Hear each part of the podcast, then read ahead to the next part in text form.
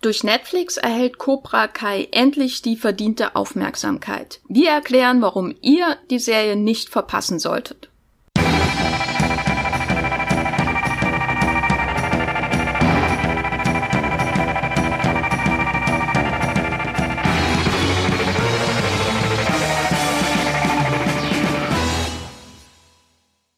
Hallo und herzlich willkommen hier bei Streamgestöber, dem Moviepilot Podcast über, ja, eigentlich alles, was man so in Deutschland legal streamen kann.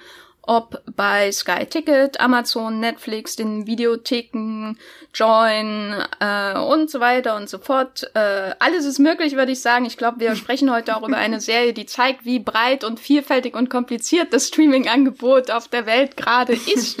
Wir sprechen nämlich heute über Cobra Kai. Ich bin die Jenny Jecke von Muiblot und bin hier verbunden mit der Andrea Wöger. Hallo Andrea, wie geht's? Wie steht's? Hallo Jenny, äh, mir geht's gut. Ich habe mich gerade mit ein paar Roundhouse Kicks aufgewärmt und bin ready für ein Gespräch über Cobra Kai. Und ich habe wirklich extrem viel Redebedarf. Ich finde, das ist eine Serie, die schürt Redebedarf und da freue ich mich jetzt drauf. Ja, meine Straße stimmt zu, glaube ich, da draußen mit den Coopern. ähm, ja, ich habe auch viel Redebedarf. Ich habe hier so einen äh, Jean-Claude Van Damme Spagat natürlich gemacht. Äh, stellt euch das aber bitte nicht vor. Das war schmerzhaft. Machst du jetzt währenddessen? Jetzt, jetzt gerade sitze ich so auf meinem äh, Holzstuhl, der mich hier seit Monaten im Homeoffice begleitet und der härtet ab und da ist auch so ein Spagat irgendwann kein Problem mehr. Ähm, Andrea, was hast du denn zuletzt gestreamt? Äh, ja, ge, äh, auf den Streamgestöber. Ich habe, ähm, was habe ich denn gestreamt? Ich habe gar nicht mal so viel gute Sachen gestreamt. Das ist natürlich dann immer ein bisschen ein Problem, wenn man äh, irgendwas empfehlen soll. Ich habe nämlich vor allem äh, Destiny 2 gespielt. Ich bin gerade wieder so in der, in der Zockphase. Ich habe aber zwei Sachen geguckt, die extrem schlecht beim Muipilot bewertet sind. Wobei ich äh, Mulan, den neuen Film, auch schlecht fand. Ich fand den nicht allzu gut. Aber was ich gut fand, ist Cursed, die Serie, die äh, eine, nett, eine sehr dreckige, brutale äh, hoch FSK-ige Fantasy-Serie ähm, bei Netflix mit äh, der Hauptdarstellerin von Tote Mädchen lügen nicht. Jetzt habe ich gerade ihren Namen vergessen. Catherine Langford? Catherine, ja, genau, das ist es. Und ähm, die hat nur eine 5,4 beim Moviepilot, was mich total erschrocken hat, weil ich finde die Serie unglaublich unterhaltsam und tatsächlich handwerklich auch echt schick gemacht. Also da kann sich zum Beispiel bis auf die Schwertkämpfe äh, The Witcher noch ein bisschen was abgucken, finde ich. Hätte sowieso gern Crossover von äh, The Witcher und Cursed. Ähm, ja, im Prinzip ist das so eine ganz typische Fantasy-Geschichte in Fantasy-Landen. Manchmal erinnert es mich auch ein bisschen an Xena. Äh, es sieht aber alles ein bisschen schicker aus. Und wer auf dreckige Fantasy steht, äh, eine sehr unterhaltsame, kurzweilige Geschichte, ähm, der sollte da, finde ich, mal reingucken und sich nicht von den schlechten Bewertungen abschrecken lassen. Ich habe da, glaube ich, nach zehn Minuten aufgehört. Aber vielleicht schaue ich mal weiter. Es war mir einfach irgendwie zu zu wenig Xena und trotzdem sah es irgendwie wie Xena aus. Ich habe tatsächlich auch nach zehn Minuten abgebrochen, weil ich ultra langweilig fand und dann dachte ich, okay, gebe ich dem Ganzen noch mal eine Chance. Und dann gibt's, äh, glaube ich, hm, am Ende der ersten Folge gibt's so eine ganz lange Plansequenz, wo einfach ein Dorf niedergemäht wird. Es ist eine riesige Schlachtsequenz und sie äh, stolpert da so irgendwie durch. Und das hat mich echt beeindruckt, weil das wirklich schick gemacht war. Und ähm, dann bin ich dran geblieben und es hat mich auch nicht enttäuscht. Ja, naja, ich weiß ja nicht. Plansequenz auch. Haben wir aber hier in Cobra Kai auch äh, äh, eine ganz, ganz tolle in der zweiten Staffel. Ja, ich habe äh, auch nur ähm, schlimme Sachen gesehen, fürchte ich. Über Tenet darf ich ja nicht reden, äh, was vielleicht auch gut ist für alle Tenet-Fans da draußen. Ähm, Kinofilm und so. Aber ich ja, ich habe mir den komplett am Wochenende den Wallander, den jungen Wallander bei Netflix durchgebinged und war massiv enttäuscht. Frag mich nicht, worum es in der Serie geht. Ich weiß nur noch und ich habe gestern mir nochmal die letzte Folge angeschaut, nachdem ich gemerkt habe, oh, das war die letzte Folge, hätte ich mal drauf achten sollen. ähm, die hat nämlich ein bizarr, total bizarres Ende. Abge das Einzige, was die Serie wirklich ähm, auffällig macht, ist, dass der Hauptdarsteller aussieht wie Jonathan Groff aus äh, Mindhunter und auch ähnliche Vibes abgibt. Äh, Falls euch hm. Jonathan Groff gefällt, gefällt, dann schaut den jungen Wallander bei Netflix. Ich äh, habe dafür dann da gleich danach noch die neuen oder die erste ein, zwei ähm, neuen Folgen von The Boys schon mal angeschaut. Ich glaube, es gibt drei aktuell mhm. bei Amazon Prime Video. Ähm, ich bin noch nicht jetzt da durch mit äh, den drei Folgen, aber fühlte mich sofort wie zu Hause, als hätte es gar nicht ein Jahr Pause dazwischen gegeben. Und wenn ihr euch fragt, warum lohnt sich The Boys, dann würde ich euch, äh, lieben Hörern da draußen, einfach mal unseren Podcast empfehlen über The Boys, den äh, wir hier beide auch in diesem äh, Doppel zusammen aufgenommen haben. Ja, The Boys, äh, ein, ein rares Highlight an diesem traurigen Wochenende. Aber immerhin gab es ein fantastisches Formel-1-Rennen. Ach, ach, das Beste der Saison. Geht das wieder los? ich mach gleich weiter mit anderen Themen. Wir sind heute hier zusammengekommen digital, um über Cobra Kai zu sprechen. Da gibt es Cobra Kai. Ja, äh, da gibt es zwei Staffeln aktuell bei Netflix. Es ist keine Netflix-Serie, aber die Zukunft der Serie liegt voraussichtlich bei Netflix. Cobra Kai ist vereinfacht gesagt eine Fortsetzung des 80er Jahre Klassikers Karate Kid ähm, auch mit dem zum Teil selben Cast, nur sind die alle jetzt ein bisschen älter, weiser, naja, nicht immer, äh, geworden. Und dazu gibt's natürlich auch eine neue, junge Generation. Die beiden kommen zusammen. Ist eine, eine interessante Geschichte. Ich hätte vorher gedacht, nicht, dass es mich interessiert, wurde dann sofort reingezogen, als es jetzt zu Netflix kam und konnte nicht mehr aufhören, äh, Cobra Kai mhm. zu schauen, was sicher auch an der Länge der Episoden liegt. Wir wollen heute mal schauen, was macht die Serie besonders? Brauchen wir überhaupt noch eine, noch eine 80er Jahre Aufguss? Ähm, und für wen lohnt sich das eigentlich? Muss man, muss man vorher Karate Kid eigentlich geschaut haben? Ähm, und äh, ein kleiner Hinweis von mir dazu. Wir werden am Anfang allgemein über die Serie sprechen. Ähm, später im Verlauf des Podcasts können sich dann aber auch kleinere Spoiler ähm, einschleichen. Ähm, ähm, schleichen. da werden wir aber dann rechtzeitig davor warnen, keine Angst. Ähm, die Serie ist jetzt nicht so, dass wir intensiv jeden einzelnen Plotstrang der zweiten Staffel zum Beispiel auseinandernehmen müssen, ähm, aber seid darauf hingewiesen. Andrea, äh, wie gut erinnerst du dich an Karate Kid von 1984? Ich erinnere mich fantastisch, weil ich habe den vor einer Woche zum ersten Mal gesehen. Zum ersten Mal? Ja, tatsächlich. Ich bin kein Karate-Kid-Kind. Ähm, ich bin nicht damit aufgewachsen. Ich bin mit, mit anderen äh, Filmen, ich bin schon mit äh, vielen Filmen und Serien aufgewachsen, aber nicht mit Karate Kid tatsächlich. Ich habe keinen einzigen der Filme gesehen. Haut mich nicht digital dafür bitte. Ähm, ich habe dann aber so viel Gutes von Cobra Kai gehört und dachte, ich will mir diese Serie angucken dass ich äh, dann den ersten Karate Kid äh, von 84 äh, mir angeguckt habe, weil ich in einschlägigen Foren namens Reddit ähm, oft gelesen habe, dass es absolut reicht, wenn man den ersten sieht. Und dass es aber schon Sinn macht, weil es eben extrem viele Referenzen gibt und die Serie dann einfach ja vollständiger irgendwie verstanden werden kann.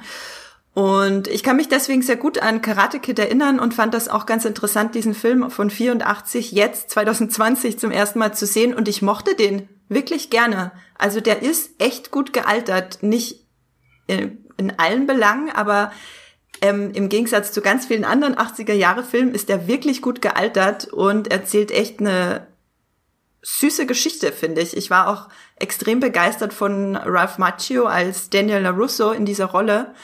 Ähm, wer mich eher nicht so begeistert hat in dem Film, war eben äh, William Sapka, der Johnny Lawrence spielt, der ja dann der eigentliche Protagonist in äh, Cobra Kai Staffel 1 ist. Deswegen fand ich es auch umso besser, dass sie das so rumgedreht haben. Aber Jenny, wie ist das denn bei dir? Hast du als Kind äh, Karate Kid geguckt? Ja. also, ähm, ich bin ja auch vom Alter, was ich ja leider genau da rein, wo das dann alles die Anfang der 90er rauf und runter lief im Fernsehen. Aber ich hatte eine, insofern eine besondere Beziehung zu Karate Kid, als ich nicht nur 80er Jahre kam, wie Zurück in die Zukunft und in Karate Kid geschaut habe, sondern vor allem ähm, schon als Kind sehr viel Martial Arts ähm, Content, wie man heute sagen würde, mhm. ähm, bezogen habe durch meine Augen und meine Ohren. Ähm, das heißt, äh, die die nachmittäglichen Jackie Chan Filme am Samstagmittag bei Kabel 1 oder wie das damals hieß, ähm, habe ich äh, verschlungen. Ich habe mir auch jeden äh, Karate Kid Knockoff angeschaut. Ich habe mir angeschaut American Shaolin. Ich habe mir angeschaut ähm, hier Sidekicks mit Jonathan Brandis und Chuck Norris und und und und und und äh, insofern war Karate Kid natürlich auch Teil meiner äh, Martial Arts Diät und ich liebe Martial Arts Filme bis heute. Insofern war das schon ein wichtiger Film. Ist aber nicht so ein Film äh, wie den den ich jetzt privat zum Beispiel immer wieder ähm, absichtlich geschaut habe bis heute oder so. Eigentlich habe ich jetzt keine tiefe Beziehung zu der Story. Da schaue ich mir schon lieber ähm, dann wirklich die Jackie Chan Filme an, weil die dann auch wirklich martial arts mäßig noch ein bisschen besser sind. Ähm, zu denen habe ich auch mehr nostalgische Gefühle. Aber Karate Kid ist schon essentiell, um so sich diesem Genre zu nähern äh, als junger Mensch Anfang der 90er Jahre. Vielleicht äh, für unsere Hörer nochmal als Kontext. Also wir, der Ursprung von Cobra Kai ist Karate Kid von 1984. Ähm, den kann man leider in Deutschland nicht aktuell nicht in der Flat streamen. Äh, den gibt's aber jetzt problemlos bei Google Play, Amazon äh, und so weiter zu kaufen und zu leihen. Ähm, Karate Kid selbst, also dieser ursprüngliche Film, äh, hatte mehrere Sequels. Äh, Teil 2 ähm, wird auch mehrmals in der Serie referenziert. Das lohnt sich auch wirklich, den zu schauen, um bestimmte Dinge, gerade was äh, Johnny Lawrence und sein äh, Mentor angeht, ähm, zu verstehen, ist aber jetzt nicht notwendig, um die Serie zu verstehen, aber darüber können wir ja vielleicht später nochmal sprechen. Hm. Dann kam ähm, 89 Karate Kid 3 und dann kam ein, ein großes Highlight, nämlich The Next Karate Kid mit dem aktuellen Netflix-Star Hilary Swank in der Hauptrolle. Äh, Hilary Swank aus Away, damals schon in Karate Kid 1994. Und dann kam, ähm, und das, soweit ich es sehen kann, der einzige Karate Kid-Film, den man da flat streamen kann, 2010 äh, das Remake, Reboot, was auch immer, äh, mit Jaden Smith und äh, meinem äh, Kindheitshelden Jackie Chan in der ähm, äh, Ersatzrolle von Mr. Miyagi sozusagen. Äh, The Karate Kid äh, 2010 spielte dann aber in China. Fragt mich nicht, warum sie trotzdem Karate im Titel haben, weil das passt überhaupt nicht. äh, es gab übrigens auch eine animierte Karate Kid Serie. Also das ist ein riesen Franchise. Und ähm, dann wurde es 2018 mit Cobra Kai fortgesetzt. Das Besondere an Cobra Kai ist, dass es eigentlich ähm, erstmal produziert wurde und dann wurde es mehreren Streaming-Anbietern angeboten ähm, und ein neuer Streaming-Anbieter hat damals zugegriffen und zwar YouTube Red hieß es damals, was ich immer mit Pornos assoziiert habe. Ich weiß nicht, wie es dir geht, Andrea, der Name, der war irgendwie seltsam. Hast, hast du jemals über YouTube Bread nachgedacht? Ich muss ja gerade aufpassen, meinen Kaffee nicht auszuspucken. Ähm, ja, ich habe tatsächlich auch wirklich viel über den Namen nachgedacht. Ich weiß nicht, ob ich ganz speziell, ob mir ganz speziell der Gedanke kam, dass das äh, jetzt irgendwas wie Pornhub oder so sein müsste. Aber mir, mir hat sich dieser Name auch nie ganz erschlossen und es macht ja auch Sinn, dass sie es dann in YouTube Premium umbenannt haben nach einer Weile, weil YouTube Red einfach, ja, die Assoziation, die stimmt nicht. Das ist ein pornöser Name, so ist es halt. ähm, ja, YouTube äh, Red beziehungsweise Premium war jetzt aber nicht so der mega erfolgreiche Netflix-Konkurrent, fürchte ich. Aber ich kann sagen, als jemand, ich habe, äh, glaube ich, einmal irgendwie so einen kostenlosen Piloten zu einer Science-Fiction-Serie bei äh, gesehen. Die wurden damals äh, hochgestellt, damit man angelockt wird, um ähm, wirklich YouTube Red beziehungsweise Premium dann auch zu abonnieren. Aber mehr habe ich davon eigentlich nicht wahrgenommen, außer eines Reddit-Threads mit Schaut doch endlich mal Cobra Kai, die Serie ist viel besser als dieses YouTube Red Lab äh, Label einem ähm, verspricht. Weil man denkt ja bei YouTube eher an zehnminütige Videos oder so, an die typischen Creators auf der Plattform. Und mit dem Streaming-Dienst äh, wollte YouTube halt wirklich auch in so fiktionale Longform-Stories einsteigen. Und Cobra Kai hat damals schon sehr viel für Aufmerksamkeit gesorgt, zumindest in meiner ähm, kleinen TV-Kritiker-Bubble. Ich habe das dann aber trotzdem nicht gesehen, weil einfach die Hürde zu groß war für mich, mich da mit äh, YouTube Red zu beschäftigen. Und wer weiß, was einem dann noch angeboten wird, wenn man das erstmal eingibt in, bei Google, ne? Ging mir, äh, mir ging es tatsächlich genauso. Ich war wirklich zu, ja, wahrscheinlich wirklich einfach zu faul, mich mit äh, dem YouTube Premium Kanal auseinanderzusetzen, weil ich hat, ich habe ja schon seit Jahren drei mit Disney Plus jetzt vier Streaming-Dienste abonniert, für die ich monatlich und jährlich zahle. Und das war mir dann echt zu viel. Ich habe übrigens ähm, vorhin noch mal ein bisschen recherchiert. Es gibt auch noch eine zweite extrem äh, gut besprochene Serie, äh, also ein YouTube Original, und zwar namens äh, Wayne. Das hat auch beim Muipilot eine 8,0, also fast so viel wie Cobra Kai.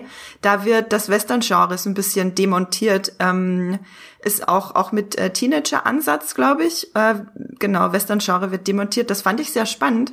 Und dafür dachte ich, okay, vielleicht lohnt sich doch dann äh, auch wenn Cobra Kai jetzt bei Netflix ist, noch mal reinschauen, reinzuschauen bei YouTube äh, Premium. Also wenn ihr YouTube, YouTube Premium habt, aber äh, noch nichts von Wayne gehört habt, dann äh, vielleicht ist das auch was für euch. So als kurzer Einschub. Wayne natürlich auch sehr passender Name dann. Wayne interessiert? Ja. Gut. Ähm, ja, äh, Cobra Kai, äh, zwei Staffeln wurden bei YouTube Red slash Premium veröffentlicht. Es gibt ähm, 20 Folgen, die sind dann jeweils ungefähr eine halbe Stunde lang. Äh, dann ging es aber so weiter, da YouTube Schritt für Schritt äh, zurücktrat von seinen eigenen äh, Investitionen in fiktionale ähm, Serien, äh, äh, ging es dann dazu über, dass dann Cobra Kai wieder geshoppt wurde. Also die Serie selbst wird ja produziert von äh, einer anderen Firmen, also YouTube produziert die ja nicht selbst, sondern die haben die nur gekauft und dementsprechend äh, haben dann die anderen Firmen dann wieder Streaming-Anbieter gesucht. Wer kauft denn jetzt Cobra Kai und wer investiert in die Zukunft dieser Serie? Und da war dann äh, der Anhang auf einmal sehr groß. Also andere Firmen, andere Streaming-Anbieter haben das mitbekommen, dass es einen kleinen Hype um diese Serie gibt. Netflix hat zugeschlagen. Jetzt sind beide Staffeln bei Netflix. Die dritte ist schon fertig gedreht. Die wurde ursprünglich noch für YouTube gedreht. Darüber können wir dann auch am Ende sprechen, was wir uns davon erwarten. Die Serie hat also eine Zukunft. Und ich persönlich finde das sehr schön, denn ich war sehr, sehr positiv überrascht von Cobra Kai. Ähm, Andrea, warum hast du das jetzt eigentlich angeschaut, wenn du noch nie Karate Kid geschaut hast vorher? Ich habe schon vor zwei, drei Jahren, als das eben bei YouTube Premium und damals YouTube Red äh, gestartet ist, drüber gelesen. Ähm, da gab's dann immer diese Headlines, ist viel besser, als man dachte, viel besser, als es YouTube verdient hat oder so irgendwas. Und nix äh, gegen äh, YouTube. Ähm, und wurde dann extrem neugierig. Dachten wir, so eine richtig gut besprochene, äh, richtig gut besprochene Sequel ähm, ist ja eh immer so eine Sache, wenn du quasi, wir reden ja dann nachher auch noch über die sogenannten Legacy-Sequels, was immer noch eins meiner absoluten Lieblingswörter ist, die existieren, wenn du quasi ähm, altes Franchise nimmst und ent, zu entstauben versuchst, aber halt die Darsteller von damals weiter an Bord hast. Ich finde das Konzept schon sehr interessant und wenn es dann auch noch so gute Kritiken hat, dann bin ich, äh, ich war einfach wirklich neugierig wegen den guten Kritiken. Ähm, und als es dann bei Netflix kam, habe ich es eigentlich sofort am ersten Wochenende durchgeguckt. Ja, das war mir ähnlich. Ja. ja. nee, ich wollte dich nur fragen, ob es bei dir ähnlich war. Ja, also bei mir war es ähnlich. Lange davon gehört, dann endlich mal ähm, die, die Aufwandsstufe so niedrig, dass selbst ich es schauen kann auf der Couch zu Hause. Ähm, und dann habe ich es tatsächlich getan. Ich habe da ähm, Karate Kid dunkel in Erinnerung gehabt, äh, wusste gerade noch so, wer dieser Johnny Lawrence ist, der Haupt, äh, die Hauptfigur aus Cobra Kai stammt nämlich aus ähm, Karate Kid. Äh, das Interessante an der Story, falls ihr die Serie noch nicht gesehen habt, ist, dass quasi die Heldengeschichte von Karate Kid umgekehrt wird. Im Originalfilm geht es um Daniel LaRusso, ähm, der mit seiner Mutter von New Jersey nach Kalifornien zieht, also diese klassische neuer Schüler, Schüler an der Schule ähm, Story. Er wird dort ähm, gemobbt, unter anderem auch von diesem Johnny Lawrence, einem blonden Recken, äh, wie man ihn aus den 80er Jahren kennt und erhält, erhält dann Hilfe durch seinen Nachbarn, äh, einen Japanoamerikaner namens Mr. Miyagi, der von Pat Morita gespielt wurde damals und wird dann von ihm trainiert und am Ende läuft dann alles darauf hinaus, dass der Daniel LaRusso und der Johnny Lawrence in einem ähm, großen lokalen Karate-Turnier, weil damals gab es ja einen echten Martial Arts Boom in den USA, der ausgelöst wurde eben auch durch das asiatische Martial Arts Kino, das in den Jahrzehnten davor langsam seinen Weg äh, um die Welt ähm, ähm, antrat. Ähm, der gibt's eben dieses Karate-Turnier und Spoiler für Karate Kid von 1984.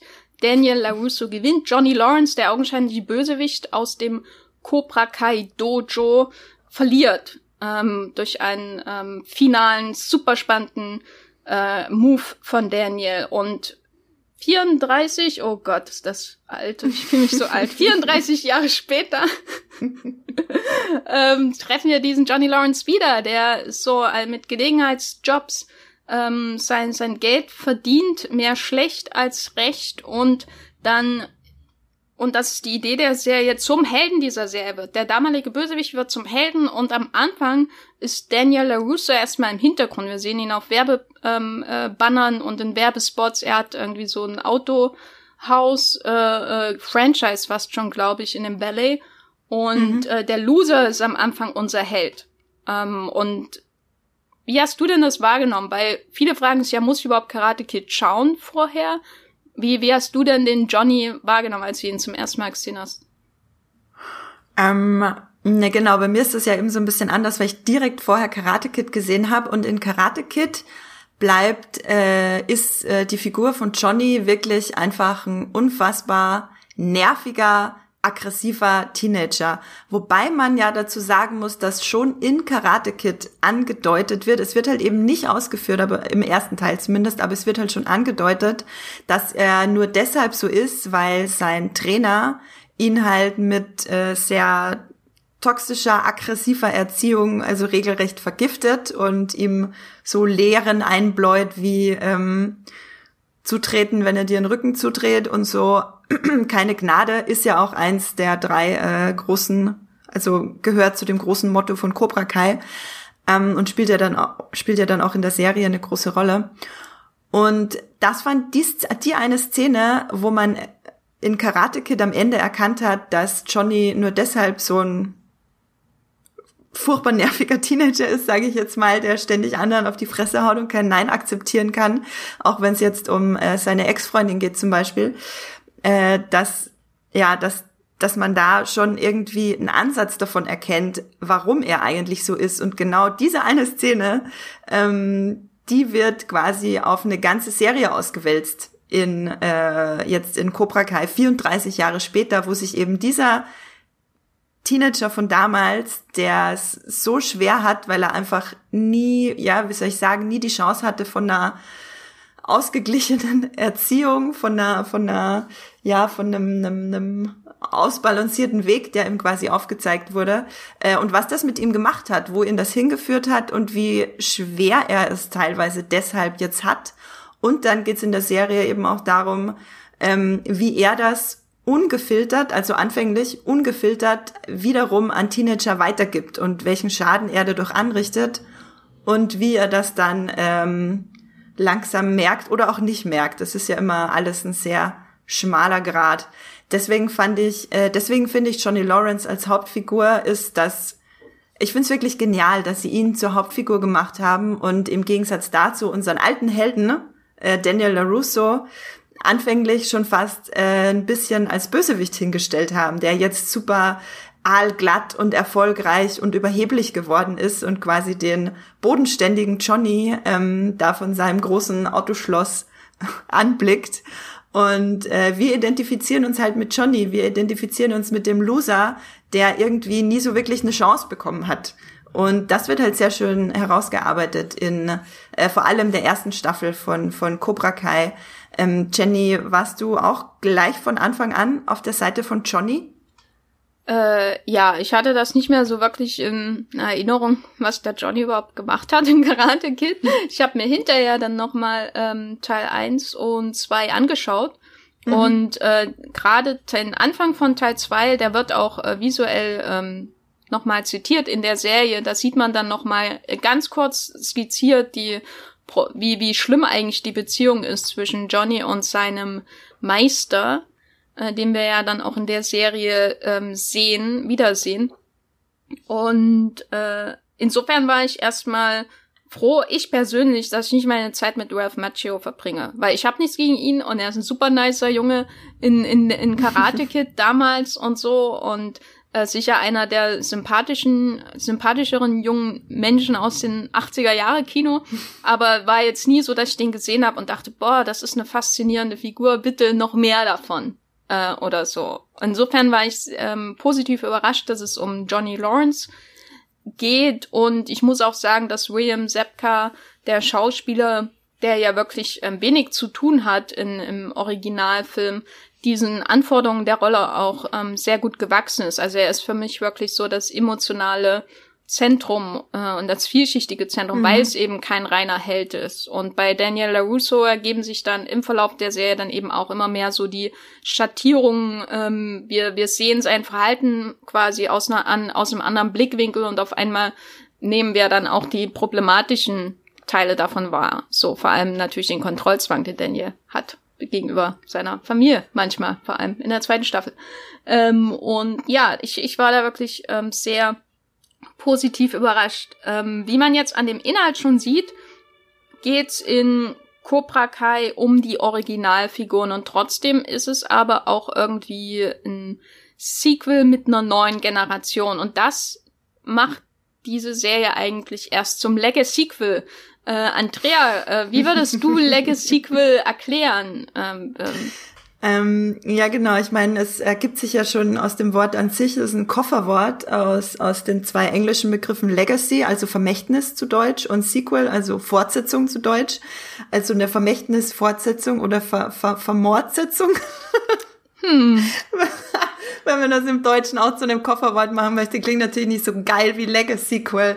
Ähm, es bedeutet, wie das Kofferwort ja schon sagt, dass du einerseits das Vermächtnis nimmst und es gleichzeitig aber auch mit, mit, mit einer Fortsetzung kombinierst. Im Falle von Cobra Kai hast du halt die alte Garde von William Sepka und Ralph Macchio und dann eben später auch noch den ähm, Martin Koff, der äh, John Kreese spielt und äh, ein paar andere äh, Figuren aus dem Original, die noch auftreten und Cameos haben.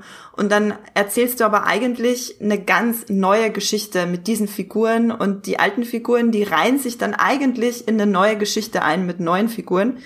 Ähm, und das haben wir ja zum Beispiel, ich glaube tatsächlich, das korrigier mich Jenny, dass das vor allem mit Star Wars 7 ähm, aufkam, als sie quasi Harrison Ford hinzugeholt haben zur neuen Garde um Daisy Ridley und Adam Driver. Oder gab's das vorher schon? Ich glaube, das kam ungefähr da auf, ne? Ja, äh, der Matt Singer, das ist ein amerikanischer Filmjournalist, der hat den Begriff in Bezug auf Star Wars geprägt. Mhm. Äh, einfach weil, glaube ich, mh, mm, es gab ja so, erst gab Sequels, ne, kennen wir ja schon lange. Und dann gab's äh, Mitte der 2000er irgendwann Reboots ähm, und dann gab's sogar Preboots, aber das ist Thema für einen anderen Podcast. äh, wie äh, Planet der Affen hier Prevolution zum Beispiel. Ähm, und äh, es, also entweder so ein gab es einen harten Neustart oder eine echte, eine echte Fortsetzung. Für mich ein ähm, früheres Legacy-Sequel, was äh, so ein bisschen das Template äh, gegeben hat, wäre gewesen auch Indiana Jones und das Königreich der Kristallschädel glaube ich, mhm. ist der Deutschtitel. Ähm, der vierte Indiana Jones Film, wie auch immer ihr euch an den Film erinnert, er ist insofern Legacy-Sequel, als man einen, einen Indiana Jones Film mit Harrison Ford hat, aber eben schon in, äh, mit der Figur von Shia LaBeouf, whoop, whoop, äh, äh, schon quasi der junge Held ähm, das Zepter übernimmt. Und diese Zepterübergabe ist eigentlich in diesen Legacy-Sequels immer wichtig. Und bei Star Wars, äh, der Sequel-Trilogie, ist das ja so, dass da quasi in jedem Film äh, ein Zepter übergeben wird. Ähm, und äh, die mindestens mindestens eins äh, ein Lichtför äh, lichtschwertförmiges Zepter und dann dementsprechend auch immer die ähm, Originalstars dann quasi den Helden auf die Schulter klopfen so ähm, und die genau. ja und ich äh, finde, ich, ich finde ja, dass, ich meine, das ist natürlich ein anderer Podcast, ich finde, dass Star Wars das gar nicht so schlecht macht, aber ein wirklich gutes Beispiel für Lego-Sequel, finde ich, äh, sind äh, Rocky Balboa und Creed 1 und 2 in Kombination. ähm, die finde ich, die machen das richtig, richtig gut. Also was Sylvester Stallone, wie Sylvester Stallone da quasi sein, ja, schon sehr umfangreiche Legacy quasi weitergegeben hat. Ähm, einmal so ein kleiner Abschied von ihm als Hauptfigur in Rocky Balboa und dann die Zepterweitergabe in Creed 1 und 2. Ähm, finde ich ein sehr, also eigentlich so das beste Beispiel neben äh, Cobra Kai, was mir so einfällt für gelungenes Legacy-Sequel. Ja, die, die sind wirklich ähm, sehr gut, weil die, glaube ich, auch so die Gratwanderung ähm, schaffen zwischen, wir erzählen die Geschichte fort und wir erzählen nochmal dasselbe in grün. Ja. ähm, weil sie ja auch wieder vom Aufstieg eines jungen Boxers erzählen, so wie eben die Star Wars-Filme auch nochmal von einer äh, jungen Person in der Wüste anfangen, so in der Art, äh, was einem dann sehr bekannt vorkommt. Und manche Lego-Sequels schaffen das äh, besser, manche schaffen es weniger äh, gut. Ich finde auch Cobra Kai ist wirklich ein hervorragendes Beispiel, wie man quasi dieses Treffen der Generation umsetzt. Und was mir besonders gut an der Serie gefällt, ist, dass eben sich da, dass, dass sie auch äh, das Interesse an den alten Recken nicht verlieren und nicht einfach dann mhm. quasi die alten Helden am Ende ähm, der ersten Staffel zum Beispiel einfach aus dem Weg schaffen, damit dann die neuen äh, äh, den Stab äh, übernehmen und dann weiter campen, so in der Art. Ähm, Vielleicht kurze Übersicht über die Figuren. Wir haben Johnny Lawrence, äh, Daniel LaRusso und dann kommt auch später noch der John Kreese dazu. Das ist der, der, hm, problematische Meister von äh, Johnny Lawrence aus dem Cobra Kai Dojo, als quasi dem Club, äh, in dem Karate trainiert wird. Und Johnny Lawrence rettet in äh, der ersten Staffel einen Jungen namens Miguel Diaz davor vor äh, Bullies. Äh, das ist so ähnlich wie in dem Karate Kid Film damals und beginnt dann sein Training und dann entwickelt sich so ein, ein Dreier, eine Dreiergeschichte, ähm, ein Dreiergespann, gegenseitige Eifersüchteleien, äh, äh, bisschen soapig um diesen Miguel Diaz, um Samantha LaRusso, die Tochter von Daniel, also dem Helden aus Karate Kid von 1984 und äh, Robbie Keen, äh, der der Sohn, der entfremdete Sohn von Johnny Lawrence ist. Das heißt, es gibt äh, die die Vetter werden quasi indirekt geswappt, äh, muss man sagen. Also der Robbie mhm. Keen findet in Daniel LaRusso nach und nach eine Mentorfigur und ähm, das ist schon alles sehr verzwickt. Eine riesen Familiengeschichte in dieser kleinen Karate Kid Story. Hast du denn abgesehen von Johnny Lawrence irgendeine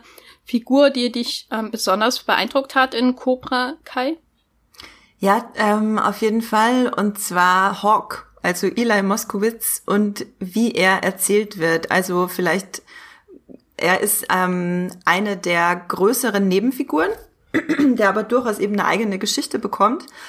Und ähm, so kurz, äh, wenn ihr Cobra Kai nicht gesehen habt, kurz zum Überblick. Äh, Hawk ist ein äh, Schüler, der eben mit äh, Miguel, Sam und den anderen Teenagern dieser Serie auf dieselbe Schule geht und er ist einer von denen, die sehr, sehr gemobbt werden, unter anderem äh, wegen seines Aussehens.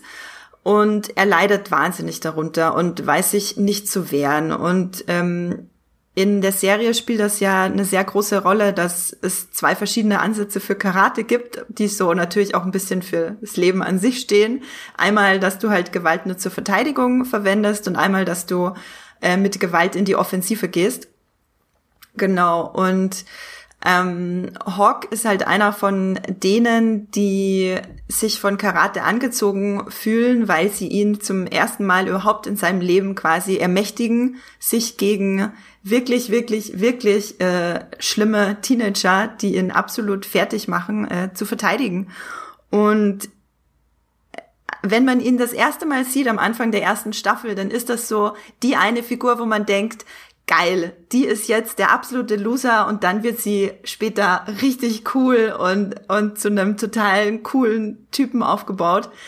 Und die Serie geht aber, und das rechne ich der Serie so hoch an, die Serie geht immer genau dahin, wo es weh tut. Also wo es wirklich weh tut. Und da, ähm, glaube ich, kommen wir jetzt auch ein bisschen zu, zu äh, den Spoilern. Also wenn ihr gar nichts wissen wollt, dann ähm, guckt jetzt am besten Cobra Kai ähm, Staffel 1 und 2 und hört dann den Podcast weiter.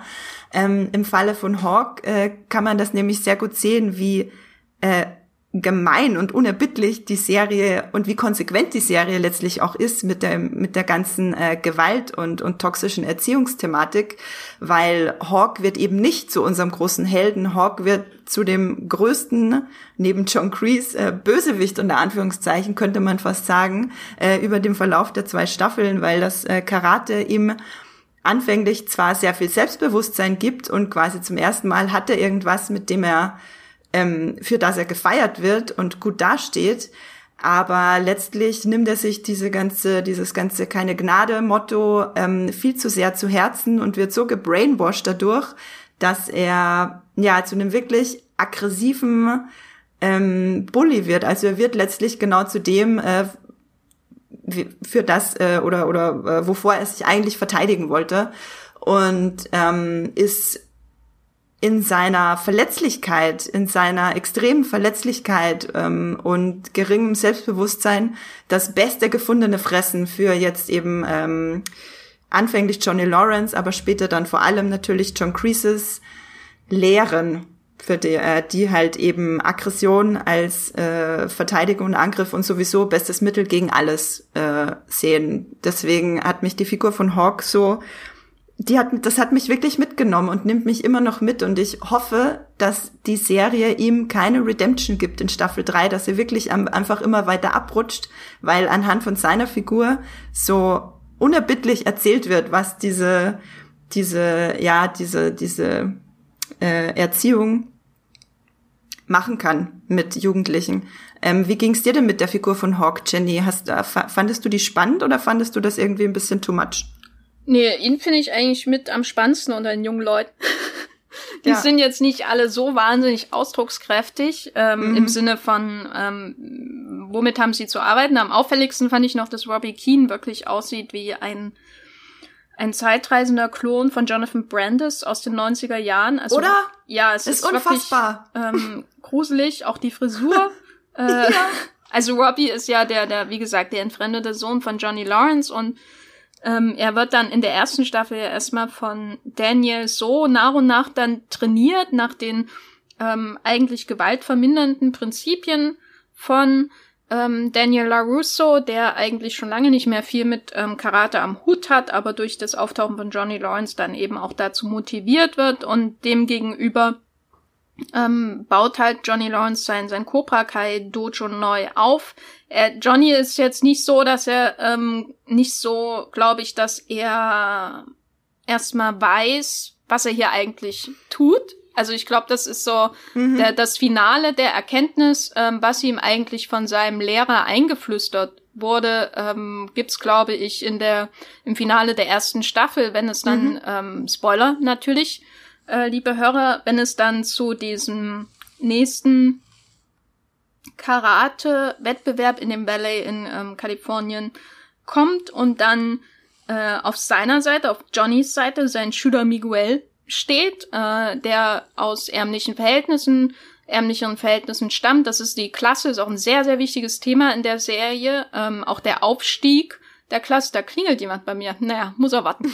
ähm, auch der Ausstieg aus der ähm, Klasse und so. Und Miguel ist quasi Johnnys Schüler Nummer eins. Mit ihm hat er das Dojo letztendlich auch aufgebaut. Und auf der anderen Seite steht äh, Robbie, sein Sohn, aber mit dem er nicht mehr ähm, klarkommt, beziehungsweise den er auch einfach maximal vernachlässigt hat ähm, seit ähm, ja seit seiner Geburt. Ähm, mhm. Und Robbie wurde von Daniel LaRusso trainiert. Also da kommen dann diese beiden Wertesysteme des Karate quasi zusammen äh, in, in einen Ring, wenn man so will. Und äh, als er dann sieht, glaube ich, auch bis hin ähm, zu dieser Konfrontation, wie weit seine Schüler gehen und wie weit ähm, sein Schüler dann auch im Kampf mit seinem eigenen Sohn geht, äh, hat er ein dunkles Erwachen. So, also ich glaube, ähm, oder ein böses Erwachen, naja, auf dunkel und böse auf jeden Fall. äh, ich glaube, vorher betont er auch immer wieder, dass er nicht so ist wie sein Lehrer. Er weiß, glaube ich, schon sehr, sehr früh in der Serie, dass er nicht so sein will und dass sein Lehrer furchtbar war und so, ne? Sein eigener. Das sieht man eben auch in am Anfang von Karate Kid 2. Ähm, deswegen lohnt ja. sich der, wie gesagt. Ähm, aber ich glaube, wie ähm, tief diese giftige Lehre von seinem äh, äh, Mentor aus dem ersten Kinofilm sitzt. Das merkt man erst, wenn, ähm, wenn er es am Leibe seines eigenen Sohnes spürt, quasi. Und ja, das ist schon sehr eindrücklich gemacht. Und ich finde, genau deswegen ist es auch so ein perfektes Legacy-Sequel, weil klar, es geht um die Legacy, aber es geht halt nicht vorrangig um die Legacy, die wir erwarten, also die von eben von Pat Moritas, Mr. Miyagi, die er an äh, Daniel LaRusso weitergegeben hat, sondern es geht halt um die toxische Legacy, die halt der Bösewicht, der Teenager-Bösewicht mitbekommen hat von seinem Lehrer.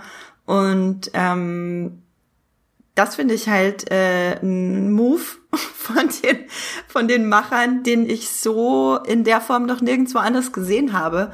Und äh, ich glaube, deswegen ist die Serie auch so dermaßen ansprechend, weil sie halt so viele verschiedene äh, ja, Welt, Weltsichten und, und Dinge irgendwie trotzdem dann zusammenbekommt letzten Endes und niemand wirklich nur äh, gut oder böse ist, sondern alles eine sehr alles in dunkelgrau, könnte, könnte man sagen.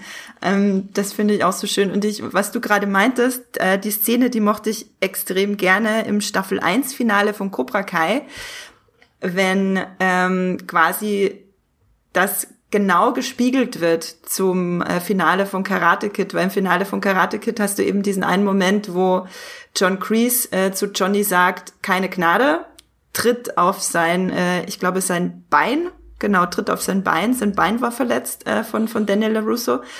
Und ähm, dann hast du dieselbe Szene quasi im, im Staffelfinale von, von Cobra Kai 1, wo äh, Robbie Keens Schulter verletzt ist und Miguel so total in diesem keine Gnade, keine Gnade Modus, setzt sich dann aber über Johnny hinweg. Johnny sagt dann nämlich im Gegensatz zum äh, alten Film und zu John Grease, ähm, tritt nicht hin, äh, kämpfe fair, aber Miguel setzt sich dann darüber hinweg und dann erkennt Johnny, was er eigentlich angerichtet hat. Und ähm, da war ich dann, da war ich in diesem Moment zu 100% überzeugt von der Serie, weil das hat dann wirklich wehgetan, dieser Moment, ähm, wo die Charaktere ähm, nämlich nicht die Kurve kriegen. Ähm, das finde ich so toll an Cobra Kai, dass du einfach siehst, äh, wie es aussieht, wenn jemand nicht die Kurve kriegt. Gab es denn dann auch ähm, Figuren, wo du das Gefühl hätt, hattest, da hätte die Serie noch mehr in diese Richtung gehen können oder da hättest du dir noch mehr Entwicklung erwartet?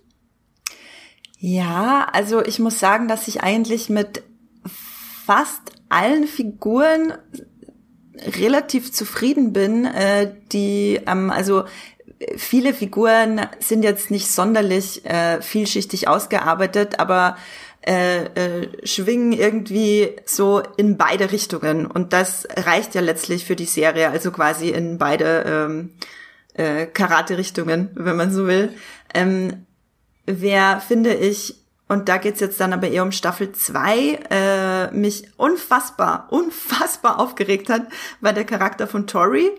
Ähm, quasi das äh, Mädchen. Das war die neue, das, neue Schülerin an, oder? Genau, genau. Die Teenagerin, die plötzlich aus dem Nichts kommt, die irgendwie niemand zu kennen scheint und dann äh, anfängt, super gut zu kämpfen bei Cobra Kai, äh, ganz plötzlich.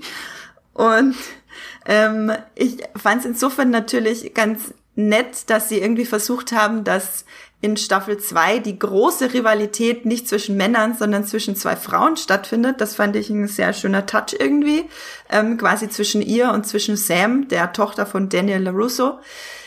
Aber die Figur war hundertprozentig einseitig. Und das hat mich so sehr gestört, weil sie es bei allen anderen Figuren hinbekommen haben, die nicht einseitig sein zu lassen. Sogar bei John Kreese, der ja dann als großer Bösewicht in Staffel 2 letztlich aufgebaut wird für Staffel 3. Ähm, sogar dem haben sie eine Art von Hintergrundgeschichte gegeben, wo man ein bisschen mit ihm sympathisieren kann, bevor es dann eben wieder bergab geht, bevor sie dann wieder richtig fies werden und ihn eben nicht äh, die Kurve kriegen lassen. Aber bei Tori ähm, sie lernen wir halt kennen, dass sie stiehlt, sie ist unehrlich, sie sagt zwar ein paar Sätze, wo man denkt, okay, die kommen wahrscheinlich aus schwierigen Verhältnissen, aber letztlich lernen wir sie nicht gut genug kennen, als dass sie wirklich spannend ist. Und darin liegt für mich auch das große Problem von Staffel 2, dass sie halt wahnsinnig konstruiert wirkt. Ähm, ich weiß nicht, wie ging's dir denn damit, Jenny? Ähm, hattest du auch das Gefühl, dass Tori und Staffel 2 dann doch ein bisschen konstruierter waren als Staffel 1? Na, konstruiert war für mich vor allem diese ähm, Eifersuchtsgeschichte unter den jung, jungen Menschen. Ja, ne? ja. Ähm, mhm. da, und da gehört sie ja auch fundamental dazu. Also ich sage mal, das klassische erzählerische Moment von Cobra Kai ist nicht, dass sich irgendwie zwei Leute schlagen, sondern eher es ähm, massive Missverständnisse und Unterstellungen gibt und deswegen bewegen sich Leute auseinander. Klassisches Beispiel ist die Beziehung von Daniela Russo und Johnny Lawrence selbst, wo man immer wieder das Gefühl hat, sie nähern sich an und dann ähm, gibt es ein riesen Missverständnis und dann explodiert wieder alles. Das heißt, es gibt eigentlich selten wirklich irgendwelche, sage ich mal, fundamentalen bösen oder schlechten Taten, die dafür verantwortlich sind, sondern oft eher Missverständnisse, Lügen, äh, Verheimlichungen und so weiter und so fort, ähm, die einem irgendwie vielleicht auch oft schnell rausrutschen, so. Ähm, die mangelnde Ehrlichkeit, die äh, ist ein Riesenproblem in der Serie äh, für die Figuren, ähm, aber da, man hat dann immer ein sehr starkes Gefühl für die gravierenden Konsequenzen. Deswegen, das gefällt mir auch, dass es nicht ähm, in der Serie unbedingt zum Beispiel so sehr um Leben und Tod geht, ähm, sondern wirklich eher um das zwischenmenschliche Funktionieren. Ne? Ähm, wie, mhm. wie, wie ist man äh, einander ehrlich äh, und äh, gegenüber, wie, be, wie verhält man sich dem anderen gegenüber respektvoll, weil Daniel Russo sich zum Beispiel ja sehr, sehr respektlos gegenüber Johnny äh, oft verhält und von oben herab äh, einfach unsympathisch auch wirkt, äh, dadurch, dass er vor 30 Jahren irgendwas erlebt hat. So, und dazwischen hatten sie ja keine Beziehung. Und in der zweiten Staffel spitzt sich das dann zu und das ist dann natürlich sehr extrem bei den jungen Herrschaften, ähm, die dann irgendwie so ein Bäumchen, Bäumchen wechselt dich Beziehungsspiel führen und da gehört dann, glaube ich, auch die Tori ähm, hinein. Ich äh, finde die die äh, Jugendlichen sind da, die jugendlichen Hauptdarsteller sind für mich das größte Problem äh, und das ist dann immer noch ein kleines Problem äh, in der Serie ähm, die jugendlichen Nebendarsteller. Dazu gehört dann eben auch der Hawk, aber auch sein ehemaliger ähm, bester Freund oder Kumpel, ich glaube, mhm. war das mhm. Dimitri. Genau. Ähm, und so, äh, die, die finde ich alle sehr stark und von denen hätte ich mir oft noch mehr gewünscht, weil sich bei ihnen ähm, die im Grunde die, dieselben ethischen Fragen ergeben, nämlich diese ganze Frage von Cobra Kai. Wir lernen diese, oder als, als äh, Schüler in einem Dojo lernt man diese Möglichkeiten, auch Gewalt auszuüben und wie geht man mit der Macht, die man bekommt, um. Ähm, das ist ja wie bei einem Superheldenfilm mhm. oder so. Große Macht, große ja. Verantwortung und so weiter und so fort. Und davon erzählt ja letztendlich mhm. auch Cobra Kai. Ähm, und bei den Randfiguren wird das oft ähm, sehr gut gezeigt, während diese Liebesgeschichten äh, bei den äh, Jugendlichen doch eher so, naja, sind. Ähm, ja. Und das hat die zweite Staffel für mich aber jetzt keinesfalls kaputt gemacht, weil das, was ich am coolsten, am spannendsten, am besten an der zweiten Staffel finde, ist die langsame Unterwanderung von Cobra Kai durch John Kreese. Und John mhm. Kreese ist überhaupt eine meiner absoluten Lieblingsfiguren, obwohl der in dem ersten Film ähm, so eintönig wirkt. Was, was hältst du denn von dem äh, großen Schurken, der am Ende der ersten Staffel auf einmal auftaucht und dann haben bestimmt ganz viele erstmal gegoogelt, wer das ist? Ich habe, ich wusste vorher schon, dass er mit dabei sein wird, weil ich mir, äh, bevor ich Cobra Kai geguckt habe, ähm, schon mal einen Artikel durchgelesen habe, welche Cameos einen da so erwarten und dass da ja ein bisschen was passiert. Ähm, deswegen war ich nicht überrascht äh, oder so und habe mich nicht gefragt, wer das ist. Ich war aber nicht also es hat mich jetzt nicht äh, sofort überzeugt, als er da war. Ich fand, äh, dass es narrativ sehr viel Sinn gemacht hat, ähm, weil dadurch, dass Johnny, der quasi, wie soll ich sagen, der in Staffel 1 so der Unsensibilisierte war, der halt irgendwie an alten Werten festhängt, der halt keine Ahnung hat von politischer Korrektheit und ähm, Sachen, Hash die halt Browns. jetzt. Ja, genau. von Sachen, die halt jetzt gerade in unserer Gesellschaft einfach sehr, ja, sehr, sehr präsent sind, sage ich mal, und auch für sehr viel äh, Diskussion und sehr viel destruktive ähm, äh, Sachen äh, äh, sorgen. Ähm, das war halt Johnny in der ersten Staffel und dann hat er halt so diesen äh, diese kleine Wandlung, nicht komplett, aber so ein bisschen und es macht narrativ absolut Sinn, dass er jemanden zur Seite bekommt, der noch schlimmer ist als er, an dem er sich dann reiben kann äh, und von dem er sich dann eben emanzipieren muss. Ähm, von daher hat das schon ganz gut funktioniert und ich dachte mir auch, dass das dann eben genauso äh, weiterläuft.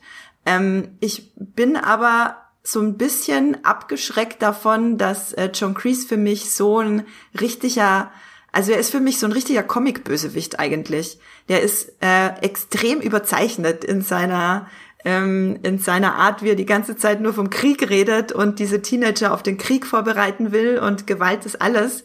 Ich würde gern noch ein bisschen mehr über ihn wissen, glaube ich, um wirklich äh, voll mich voll auf diese Figur einlassen zu können.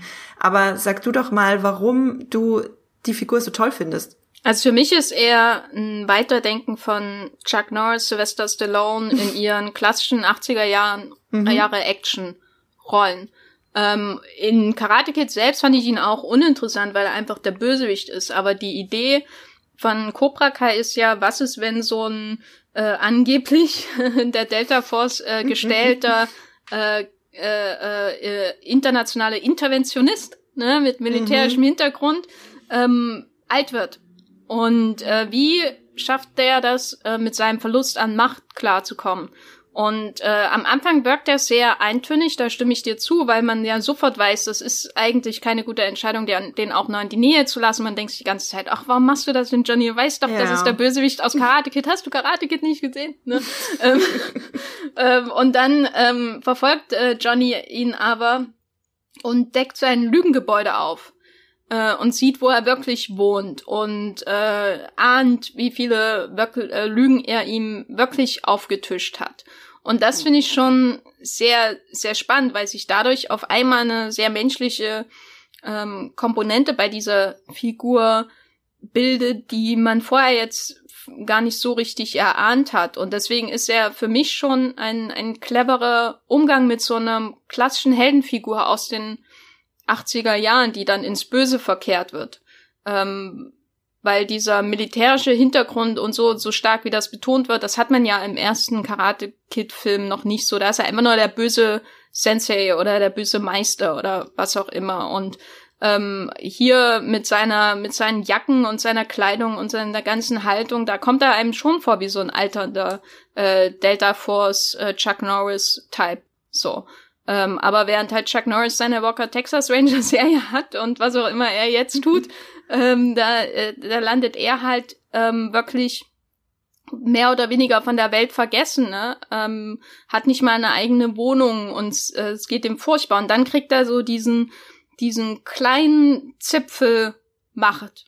Und wie er diesen Zipfel dann immer näher an sich heranzieht, bis er dann irgendwann quasi das ganze Dojo hat, finde ich schon ähm, sehr interessant. Vor allem, weil sie, ähm, glaube ich, auch die Entfremdung eines Teils der Jugendlichen von Johnny gut erklären ähm, in der zweiten Staffel äh, und das nicht so von jetzt auf gleich machen. Jetzt hat er, jetzt gehört ihm Cobra Kai, sondern sie geben Johnny auch eine gute Begründung dafür, warum er und jetzt kommt natürlich ein mächtiger Spoiler ähm, im Finale der zweiten Staffel ähm, Cobra Kai auch verlässt mhm. und damit die Schüler zurücklässt. Was noch, was noch viel, viel schlimmer ist als alles, was Johnny eigentlich vorher gemacht hat.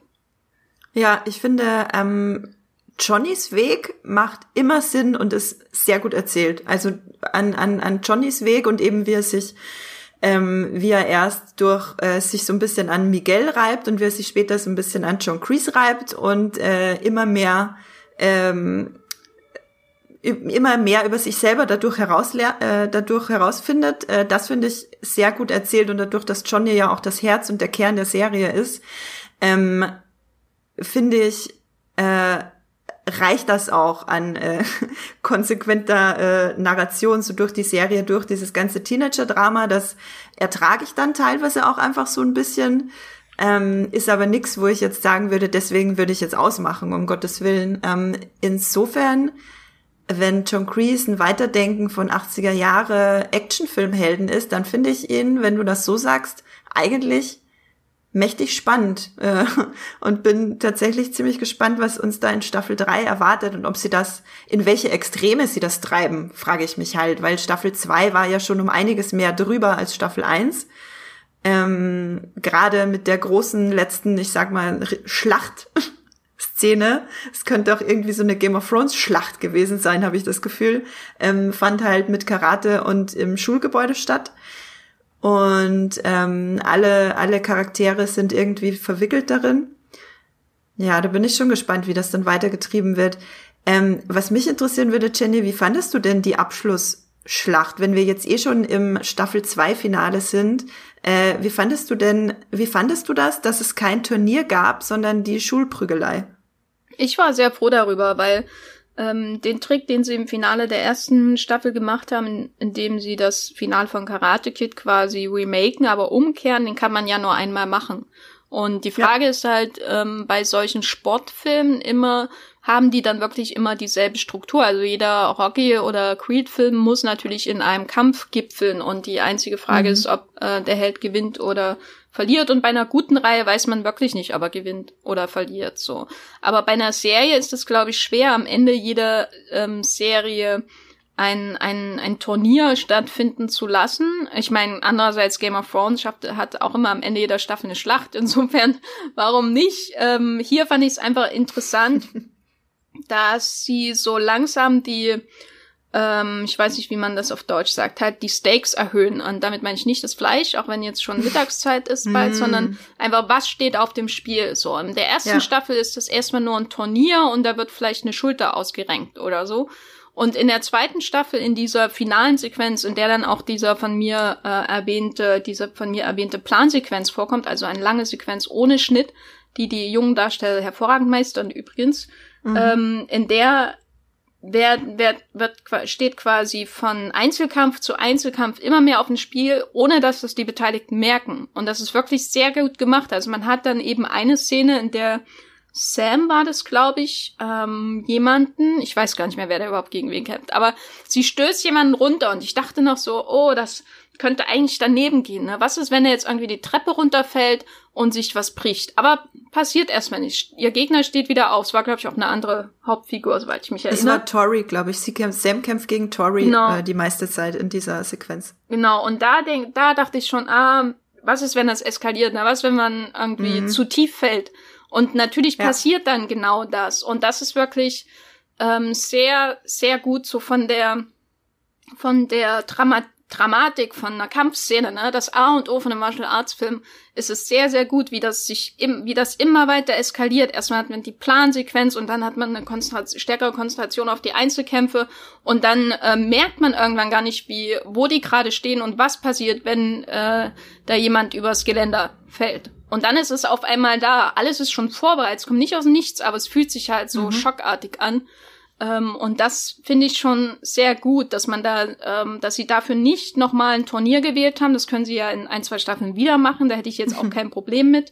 Aber damit, darin ähnelt es auch so ein bisschen der Kinoreihe, weil in dem ersten Kinofilm geht es ja auch nur um ein Turnier und im zweiten geht es dann schon im Finale um den Kampf auf Leben und Tod, ähm, als sie da mhm. dann in Japan sind. Und ähm, hier war das wirklich ein super Finale. Ich hätte auch kein Problem damit gehabt, wenn die Serie dann endet, ehrlich gesagt, aber ich freue mich natürlich, dass es weitergeht.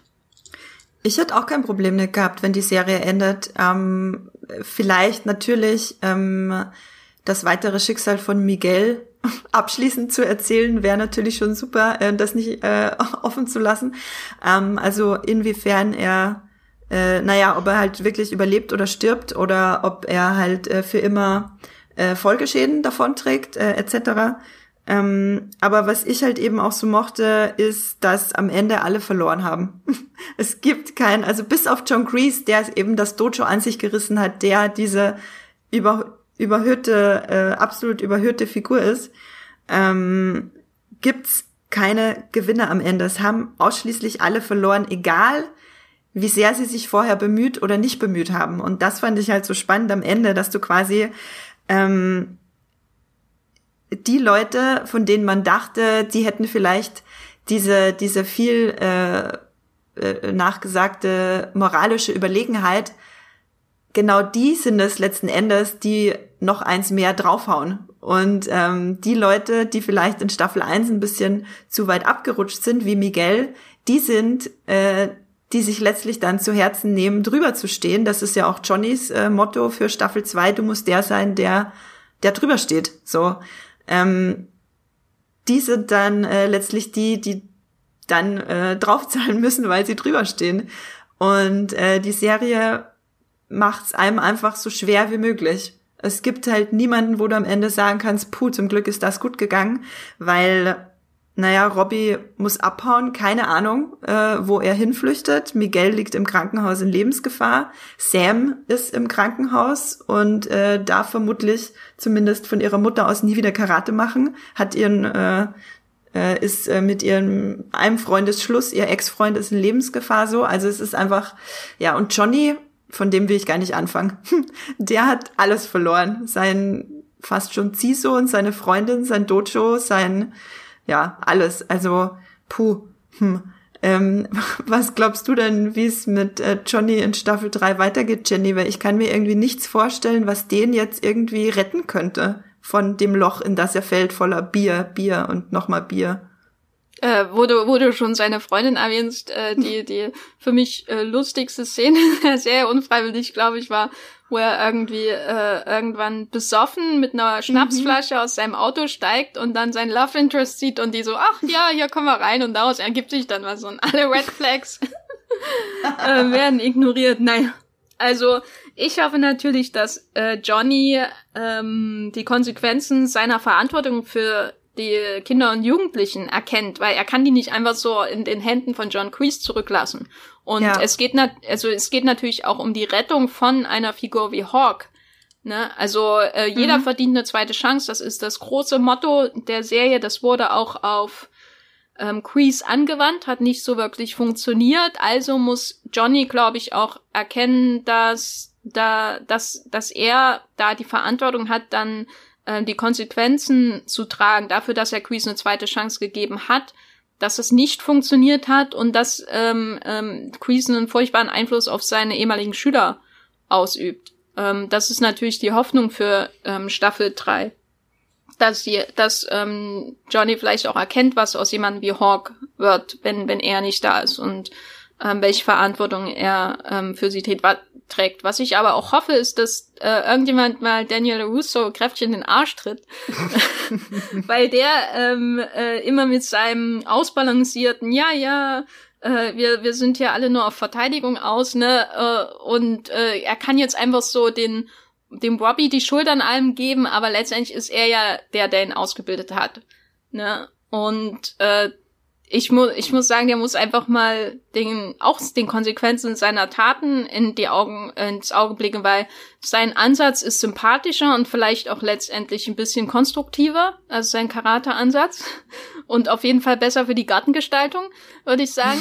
Aber ähm, letztendlich hat er genauso wie Johnny die Kinder auch dazu ähm, benutzt, ob bewusst oder nicht, seine alten ähm, Ressentiments aus der Jugend auszuleben und äh, so ja. weiter. Und das äh, ist ja auch ein großes Problem in der Serie, wie die Erwachsenen auf die Kinder einarbeiten, dass sie ihre eigenen ähm, Fäden weiterführen. Auch übrigens eine Parallele zu Game of Thrones. Ja, äh, und in Staffel 2 gibt's ja tatsächlich auch ein paar Referenzen an Game of Thrones, wenn äh, Daniel sich mit anfängt mit Dimitri Game of Thrones äh, ähm, ähm, Anspielungen auszutauschen. Das fand ich schon sehr unterhaltsam tatsächlich. Aber ja, das ist ganz spannend, was du sagst, weil letztlich äh, ist Daniel ja die Figur, die immer die moralische Überlegenheit predigt. Und das ist ja genauso wie ähm, andere Sachen äh, absolut destruktiv, immer mit dieser moralischen Überlegenheit in eine, in eine Auseinandersetzung zu gehen, weil du letztlich ja nur drüber stehst, was der andere macht oder sagt oder wie er kämpft und äh, du dann ja auch nie auf einer Augenhöhe mit anderen Leuten landen kannst. Ähm, und letztlich ist ja Johnny der, der in Staffel 2 ähm, es richtig macht und drüber steht. Und äh, Daniel, der das immer predigt und eigentlich leben möchte, der ist, der es nicht tut. Das fand ich äh, sehr, wieder sehr clever gelöst, wie die Serie ja genau mit solchen Sachen umgeht, dass sie ist und da ist sie halt auch, finde ich, eine ganz nette Parabel eigentlich auf so eine dysfunktionale Gesellschaft, wie wir das ja eh oft erleben mit dieser Kommunikationskultur, dass man einfach nicht mehr zueinander findet, weil einer will moralisch überlegen sein und der andere will ähm, äh, auf Biegen und Brechen eben dann äh, mit mit mit mit ja Anfeindungen, sage ich mal, äh, was erreichen. Natürlich kommst du da nicht zusammen, so und die Serie zeigt einfach sehr schön oder sehr niederschmetternd, wo das eben hinführt. Denn am Ende gibt's Verletzte und die Leidtragenden sind halt meistens dann die nächste Generation. So, ja, das macht mich jetzt irgendwie traurig. Ja, naja. äh, ähm, nun hat der Johnny aber einen entgangenen Anruf im Finale der Aha. zweiten Staffel, über den du, glaube ich, sprechen möchtest. Ich musste erstmal kurz den Namen googeln, äh, und dann äh, habe ich ihn. Wer, wer, wer hat die Frau damals, das Mädchen damals gespielt? OMG. Jetzt schaue ich doch noch mal The Boys. Ähm, genau. Andrea, ja. sag, was du sagen willst. Ich sehe hier ein, ein Herz-Emoji. ja, genau. Ich habe in unsere äh, geteilten Notizen äh, sehr groß Elizabeth Shue und Herz-Emoji reingeschrieben, die natürlich gerade eben in Staffel 1 von The Boys zu sehen war als, äh, wie hieß sie, Stillwell, ne? Mhm. Die, ähm, genau, die Chefin von Homelander und den, den äh, verruchten äh, Seven. Und ähm, sie hatte ja mit The Boys so ein äh, kleines Comeback, sage ich mal. Sie war jetzt nie ganz weg, ähm, aber äh, eine ihrer ersten großen Rollen hatte sie eben als Ellie, äh, äh, Ellie, ich bin mir nicht genau sicher, wie man sie ausspricht, man schreibt A-L-I, ähm, in Karate Kid, das äh, ja Love Interest von den beiden Rivalen im ersten Teil von von Johnny und Daniel. Und in beiden Staffeln, Cobra Kai Staffel 1 und 2, betont Johnny immer wieder, was ehrlich gesagt auch ein bisschen weird ist, weil wie alt waren die damals? 14, 15, 16? äh, nicht über sie hinwegkommt. Ähm, das finde ich ein bisschen seltsam, aber ja, von der Narration her macht es natürlich Sinn, weil irgendwie müssen sie sie ja zurückbringen äh, und spannend äh, machen für die Zuschauer. Ähm, der hatte eine in einem sehr schwachen Moment eine Facebook-Freundschaftsanfrage geschickt und im Finale sehen wir, dass sie sie beantwortet hat und wir wissen auch schon, ähm, dass Elizabeth Shue, die eben als Eli schon 1984 zu sehen war, als äh, äh, Teenagerin, dass die auch zurückkommen wird für Staffel 3. Voraussichtlich zwar nicht in einer sehr großen Rolle, also sie war ungefähr eine Woche am Set. Das heißt, wahrscheinlich hat sie eher einen größeren Cameo-Auftritt. Ähm, oder ich kann mir vorstellen, dass sie vielleicht einfach in einer Folge mit dabei ist ähm, und in der Folge dann wichtig ist. Aber sie ist auf jeden Fall dabei und vielleicht ist sie dann auch letztlich die Figur, die Johnny so ein bisschen ähm, erbaut, aufbaut. Wie, was, was erwartest du dir denn von dem Elizabeth Shue Comeback in Staffel 3, Jenny? Na, ich würde gern wissen, warum sie Daniel gedumpt hat. Ja. Ähm, ob ihm der Karate Erfolg zu Kopf gestiegen ist oder was? Die Details, die Details, nein.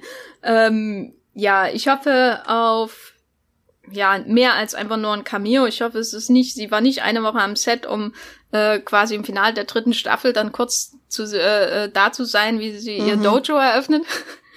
ähm, sondern schon, dass sie irgendwie wirklich einen ähm, wichtigen Part spielt, um auch vielleicht zu zeigen, wie sich die Figuren seit der Kindheit weiterentwickelt haben. Ähm, weil ein so ein Problem solcher ähm, Jugendliebe-Geschichten in der Literatur, insbesondere bei ähm, Harry Potter zum Beispiel, ist ja, dass sie oft so wirken, als würden sich die Leute nicht mehr wandeln, wenn sie irgendwie in der Schule jemanden treffen und dann äh, verpassen ihnen die Autoren, also zum Beispiel J.K. Rowling, ähm, dann eben jene äh, äh, Partner dann auch noch im Erwachsenenleben, wenn sie dann irgendwann mit ähm, äh, mit schütterem Haar am Bahnhof stehen, um ihr Kind nach Hogwarts zu schicken.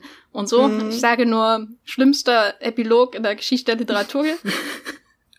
ähm, und insofern hoffe ich, dass diese Idee, dass sich die Menschen ändern, die die Serie bestimmt, auch sich bei ihr niederschlägt. Was ich interessant fand jetzt, als ich nochmal Karate Kid nach Cobra Kai geschaut habe, war eben auch, dass sie ähm, Daniel nicht braucht, um mit Johnny Schluss zu machen sondern dass sie schon am Anfang gleich mit ihm Schluss macht, mhm. mehr oder weniger, oder Schluss gemacht hat. Und dann kommt Daniel und ähm, sie bandeln an. Und das ist ein interessantes Element für mich, weil das eigentlich in solchen Filmen nicht immer so ist, sondern ähm, die Frauen dann ja. eher so ein Spielball sind zwischen den Männern. Und äh, hier war das anders. Insofern bin ich interessant, äh, äh, ob ihre Beweggründe beleuchtet werden ähm, und wie sie sich dann, wie sie ihr eigenes Leben jenseits von diesen beiden Karate-Kid, äh, Karate-Fanatikern aufgebaut hat. Ja, tatsächlich. Ähm, ich mochte sie, ihre Figur auch sehr in äh, Karate Kid, was ich, wovon ich überrascht war, weil wie du schon meintest, oft sind die die Frauen dann eher mehr so ein Spielball, also so ein Tool, um die Männer voranzubringen. Aber sie hatte, es war eigentlich klar, dass sie immer ihre ganz eigenen Ambitionen und ihren eigenen Kopf hat. Äh, das fand ich schon äh, 1904, also ich nicht 1984, aber im Film von 1984 äh, sehr, sehr interessant. Und wie du schon meinst, dass sie halt auch weitergedacht wird. Und ich glaube aber, dass man sich da auf die Autoren so ein bisschen verlassen kann, weil es ja letztlich auch so ein bisschen das Credo der ganzen Serie ist, dass sich äh, alles verändern muss. Und ja, vielleicht ähm, erkennt Johnny ja dann in ihrer Veränderung irgendwas, was ihn dann selber dazu animiert, ähm, die Verantwortung zu übernehmen, was er mit Hawk und Tori etc. Äh, angerichtet hat. Das äh, finde ich auch ein wichtiges Element dann von Staffel 3. Ja, über Staffel 3 ist auch bekannt dank eines ähm, Teasers, dass wahrscheinlich noch eine Figur aus dem Original-Franchise zurückkommt, nämlich der äh, Cho Sen. Ähm, was ich persönlich sehr gut finde, ist eine Figur aus Karate Kid 2. Also es lohnt sich wirklich, Karate Kid 2 nochmal zu schauen. Ja, ich, ich werde ihn gucken. ähm, da reisen äh, Daniel und Mr. Miyagi ähm, nach Japan und da kommt auch die Hintergrundgeschichte von Mr. Miyagi noch ein bisschen weiter zum Vorschein, weil ich persönlich ähm, habe schon etwas, was mir maximal an der Serie fehlt, und zwar ähm, quasi das japanisch-amerikanische Element des Originals, weil ähm, mhm. das, was Karate Kid ausmacht für mich, ist Mr. Miyagi.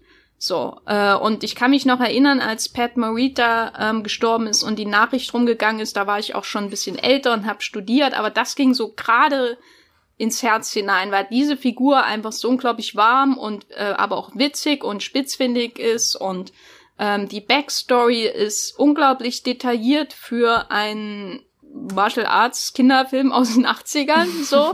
Also im, im Originalfilm wird ja auch Bezug genommen auf die Internierung von Japanoamerikanern während des Zweiten Weltkriegs, was in den 80ern langsam in die amerikanische Öffentlichkeit wiedergekommen ist, aber lange nicht, das ist lange nicht normal, dass sowas thematisiert wird, schon gar nicht damals. So, ähm, und ähm, Pat Morita äh, als Darsteller war auch ähm, fantastisch und so diese Kultur, die hinter ähm, den äh, Werten äh, seiner Karatelehre steht, hat er halt auch sehr, sehr ähm, gut verkörpert. Und natürlich ist ähm, jetzt ähm, sind so die Werte auch in Cobra Kai präsent. Natürlich dann erst recht, als dann auch ähm, Daniel LaRusso sein eigenes Dojo eröffnet und so weiter. Und dann auch die Geschichte mit dieser Medal of Honor, die dann ähm, gestohlen wird mhm. und so. Ähm, ist Miyagi schon immer präsent, aber eigentlich ähm, gibt's in der Serie ja keine ähm, äh, irgendwie äh, japanoamerikanische Hauptfigur oder so. Mhm. Ähm, und das ist schon etwas seltsam. Ähm, und insofern freue ich mich, wenn sie zumindest ähm, so das japanische Element mit einer Figur wie Chosen, äh, Chosen äh, auch ein schönes Wortspiel, äh, nämlich dem Antagonisten aus Karate Kid 2, dem jungen Antagonisten. Da ist auch wieder so eine ähm, Schüler-Mentor ähm, Gegen, äh, Gegenspieler Gruppe sozusagen im zweiten Teil, wenn sie den zurückholen. Da bin ich auch gespannt, äh, was sie daraus machen, ob ähm, wer denn, ob er jetzt nach Amerika kommt oder sie irgendwie nach Japan reisen und wie das überhaupt dann alles aufgelöst wird. Ich freue mich auf jeden Fall auf Staffel 3. Wie sieht's bei dir aus? Ja, ich freue mich auch wahnsinnig auf Staffel 3 und ich sitze irgendwie so auf, auf heißen Kohlen gerade, weil ich die, weil ich will wirklich unbedingt wissen, wie es weitergeht, was mit den einzelnen Figuren passiert. Es ähm, passiert wahnsinnig selten, dass ich bei einer Serie, vor allem wenn sie auch so wenig Laufzeit hat, also was heißt wenig, äh, eine Staffel dauert ungefähr fünf Stunden, aber dass ich einfach so bei den Charakteren bin und meistens vergesse ich äh, Seriencharaktere, auch wenn ich sie irgendwie cool fand, nach ein paar Wochen wieder. Ich bin mir hundertprozentig sicher, dass mir die Leute von Cobra Kai äh, sehr präsent bleiben werden, auch wenn dann 2021 leider erst die äh, dritte Staffel bei Netflix landen wird. Ähm, Freue mich wahnsinnig drauf. Und ich fände es auch ganz cool, wenn sie nach Japan ähm, gehen würden. Das ist natürlich dann eine Frage des Budgets und ob sie wirklich nach Japan gehen können ähm, oder ob sich das nicht eh in den USA drehen lässt. Äh, wenn das aber in den Originalfilmen passiert, wird's von der Narration her schon Sinn machen, das dann auch in Staffel 3 zu machen, oder? Ja, ähm, es ist halt jetzt interessant zu sehen, ob sie wie andere Legacy-Sequels, zum Beispiel die Star Wars-Reihe, quasi äh, quasi Remakes drehen oder sich mhm. storytechnisch ähm, noch mehr Freiheiten lassen. Also müssen sie wirklich jeden Schritt des Originals mitmachen, weil dann, äh, ich sage nur Netflix Connection, dann sehen wir auch irgendwann Hilary Swank. äh, oder oder entfernen sie sich davon? Das ist oh. halt jetzt die Frage in Staffel 3. Wichtig ist für ja. mich, dass sie Johnny Lawrence nicht aus den Augen verlieren bei all den Cameos und so weiter, aber das glaube ich auch nicht. Also bisher sieht das alles sehr vielversprechend aus. Und äh, wenn ich das richtig gelesen habe, produziert Will Smith ja Cobra Kai mit, oder? Mm, ja, da weiß ich aber nicht, inwiefern er da ähm, beteiligt ist oder ob das an seinem Producer-Credit für das Karate Kid Remake ah, liegt, okay, wo sein Sohn okay. mitgespielt hat. Ich weiß gar nicht, ob ja. er wirklich da mal in Erscheinung getreten ist als Cobra Kai äh, Producer. Weil wenn da die Verbindung auch noch dasteht, dann sehen wir vielleicht seinen Sohn auch noch mal gemeinsam mit Hilary Swank und also, gemeinsam mit Jackie Chan sage ich nur. Der braucht immer Geld. Komm. Mach mich glücklich, danke.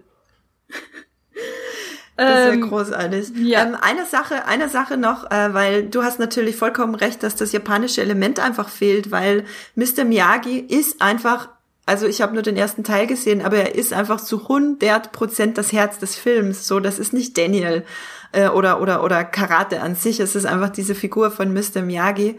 Und ja, sie versuchen das schon sehr ausführlich zu ehren, indem Daniel irgendwie eigentlich die ganze Zeit ein bisschen verloren ist und nicht so richtig äh, seinen Sinn oder seine Mitte oder was er immer findet ohne Mr. Miyagi.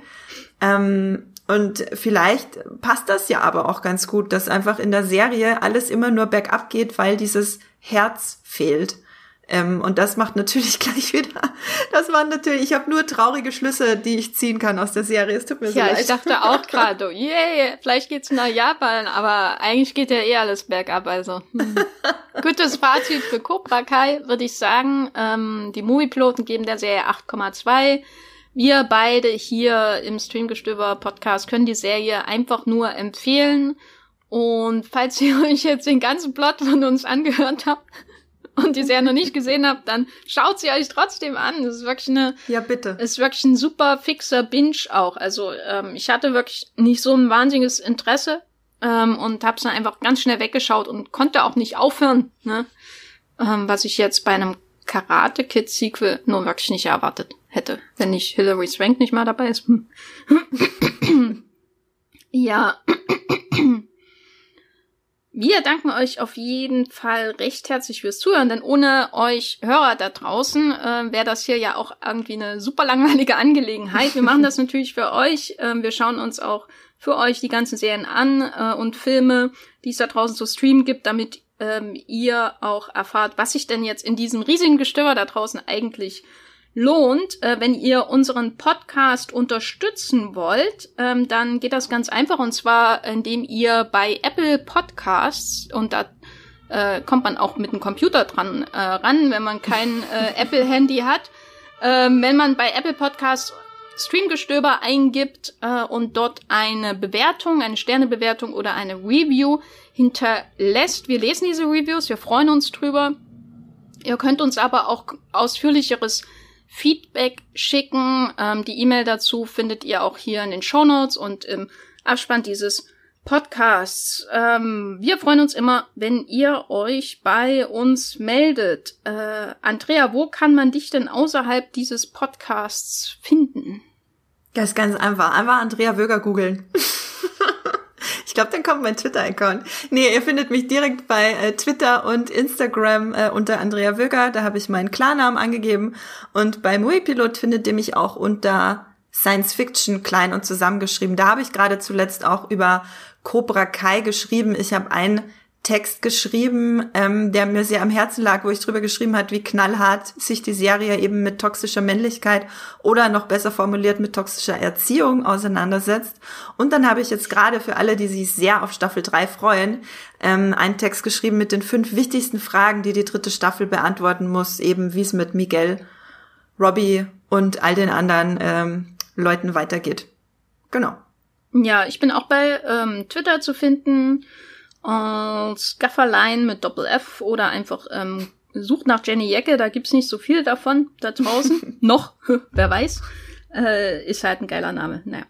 äh, und bei Movieplot schreibe ich als der äh, Gaffer oder eben Jenny Jecke auch hin und wieder mal einen Text. Und äh, wenn ihr jetzt noch mehr Stoff für die Ohren braucht, dann muss ich leider sagen, haben wir, glaube ich, noch keine äh, andere Martial Arts Serie gehabt im Podcast, oder? Haben wir jemals mm. bei Streamgestöber über eine Martial Arts Serie gesprochen?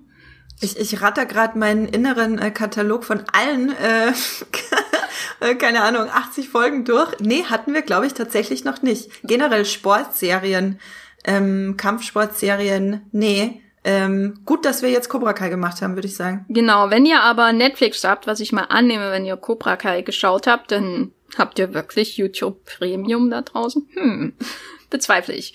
Äh, wenn ihr Netflix habt, dann haben wir auch Podcasts für euch über Lucifer zum Beispiel. Äh, ganz aktuell, wir haben Podcasts für euch gemacht, äh, auch hier in diesem in dieser Besetzung über Brooklyn 99 ähm, was auch äh, äh, nach dem Bergab mit der nach der Bergab-Geschichte von Ka äh, Cobra Kai eine schöne Feelgood-Serie ist, würde ich sagen.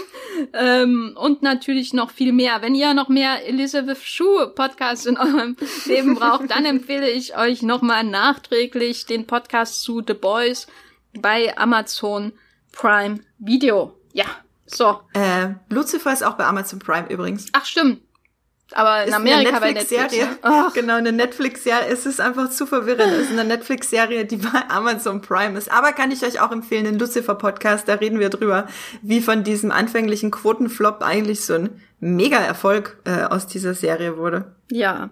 Äh, und wenn ihr äh, nicht wisst, was ihr jetzt schauen sollt, schaut nicht Young Wallander, schaut lieber noch mal Cobra Kai, würde ich sagen, bei Netflix. So. Genau. Mulan könnt ihr auch außen vor lassen. Einfach Cobra Kai nochmal gucken. Stichwort Mulan. Wir haben einen Podcast gemacht. Lohnt sich das Geld für Mulan? Äh, äh, äh, kann ich auch empfehlen. War auch äh, höchst informativ, glaube ich. Äh, ich als Teilnehmende kann das absolut beurteilen. So, ja. Vielen Dank fürs Zuhören. Wir hören uns beim nächsten Mal und streamt was Schönes. Tschüssi. Das war die neue Folge Streamgestöber. Abonniert uns bei Spotify, Apple oder der Podcast-App eures Vertrauens und wir freuen uns auch ganz besonders über eure Bewertungen. Die Musik wurde aufgenommen und produziert von Tomatenplatten. Feedback und Wünsche gehen an podcast.moviepilot.de. Wie ihr mit eurer Sprachnachricht im Podcast landet, erfahrt ihr in den Show Notes und unter www.moviepilot.de slash podcast.